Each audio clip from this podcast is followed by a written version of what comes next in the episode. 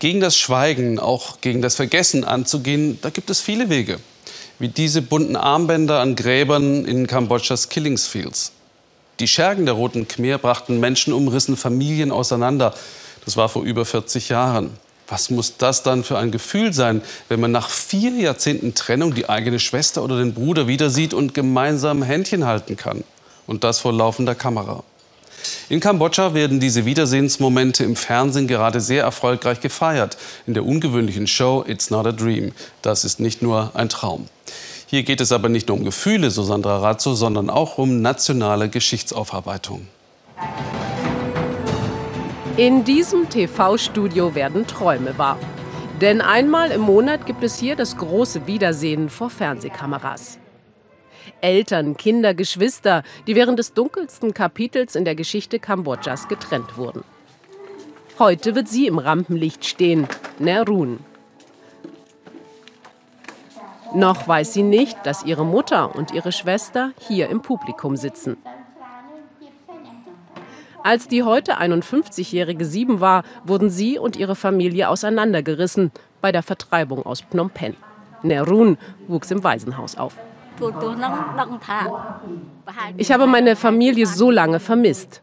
Es war hart, diese Leere in meinem Leben. Heute hat das ein Ende. Ich weiß nichts Genaues, aber sie haben irgendjemanden aus meiner Familie für mich gefunden. Ich bin so aufgeregt. TV-Produzentin Sokayuk Prak ist seit den Anfängen der Show dabei.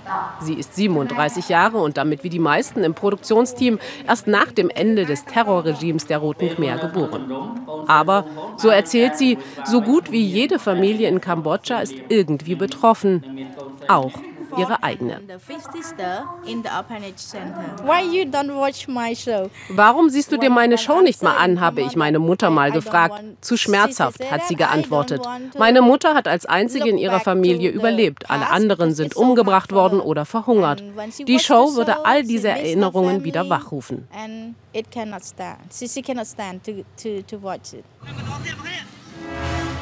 1975 die kommunistischen Roten Khmer kommen an die Macht.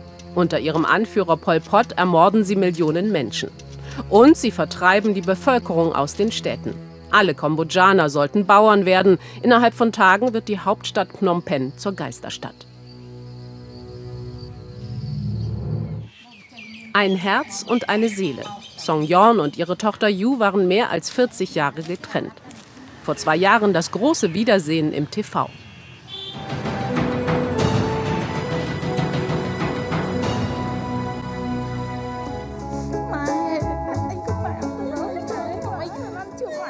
Ich habe dich so vermisst. Mein Leben ohne dich war schrecklich. Soldaten hatten die damals fünfjährige Yu einfach mitgenommen. Heute können sie beim Kochen wieder Erinnerungen austauschen. Ich habe immer noch die Berge vor Augen, sagt Yu. Ja, sagt die Mutter, da hatten uns die Roten Khmer zuletzt hingetrieben. Alles, was dort irgendwie essbar aussah, haben wir gekocht und gegessen. Manchmal mussten wir danach kotzen.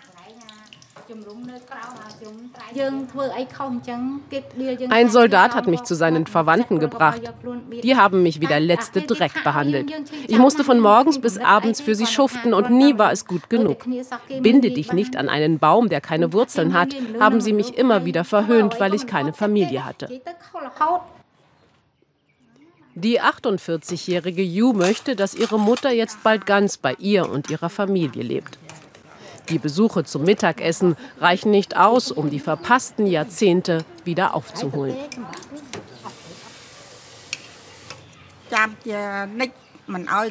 Was uns die Roten Khmer angetan haben, wird uns bis ans Lebensende verfolgen. Diese Grausamkeit. Wir haben wie Sklaven unter diesem System gelebt.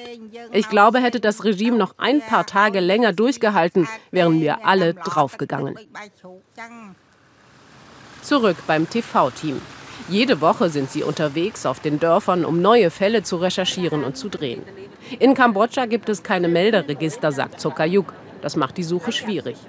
Und noch heute haben viele Kambodschaner Mühe zu begreifen, was die Roten Khmer und ihr Polizeistaat dem Land angetan haben. Sie glaubten, dass ein starker Zusammenhalt eine Bedrohung für ihr Regime sein könnte. Deshalb haben sie einfach alle Familien getrennt. Die Menschen sollten in ihrem Schmerz gefangen sein. Die Roten Khmer haben eine ganze Gesellschaft zerstört. Sie glaubten, dass sie so ihre Macht sichern können.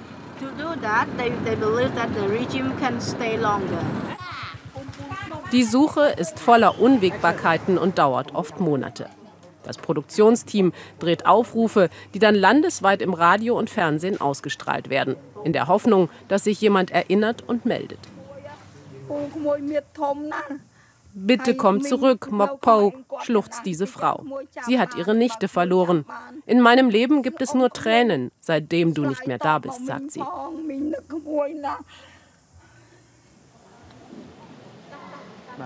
Kurz vor der Show, die immer auch ein Stück Geschichtsstunde für Kambodscha ist. Nicht immer weinen unsere Familien, sagt Sokayuk. Manchmal starren sie sich auch einfach erstmal nur an. Und auch das sei völlig okay. Nach so langer Zeit gibt es manchmal gar keine Gefühle mehr füreinander. Sie wissen, diese Person ist meine Mutter oder meine Schwester, weil man es ihnen sagt. Aber sie haben kaum noch Erinnerungen. Sie müssen sich erst wieder kennenlernen und die Erinnerungslücken füllen. Der große Moment für Nerun und ihre Familie. Ein Wiedersehen nach mehr als 40 Jahren. Hier braucht es keine Worte.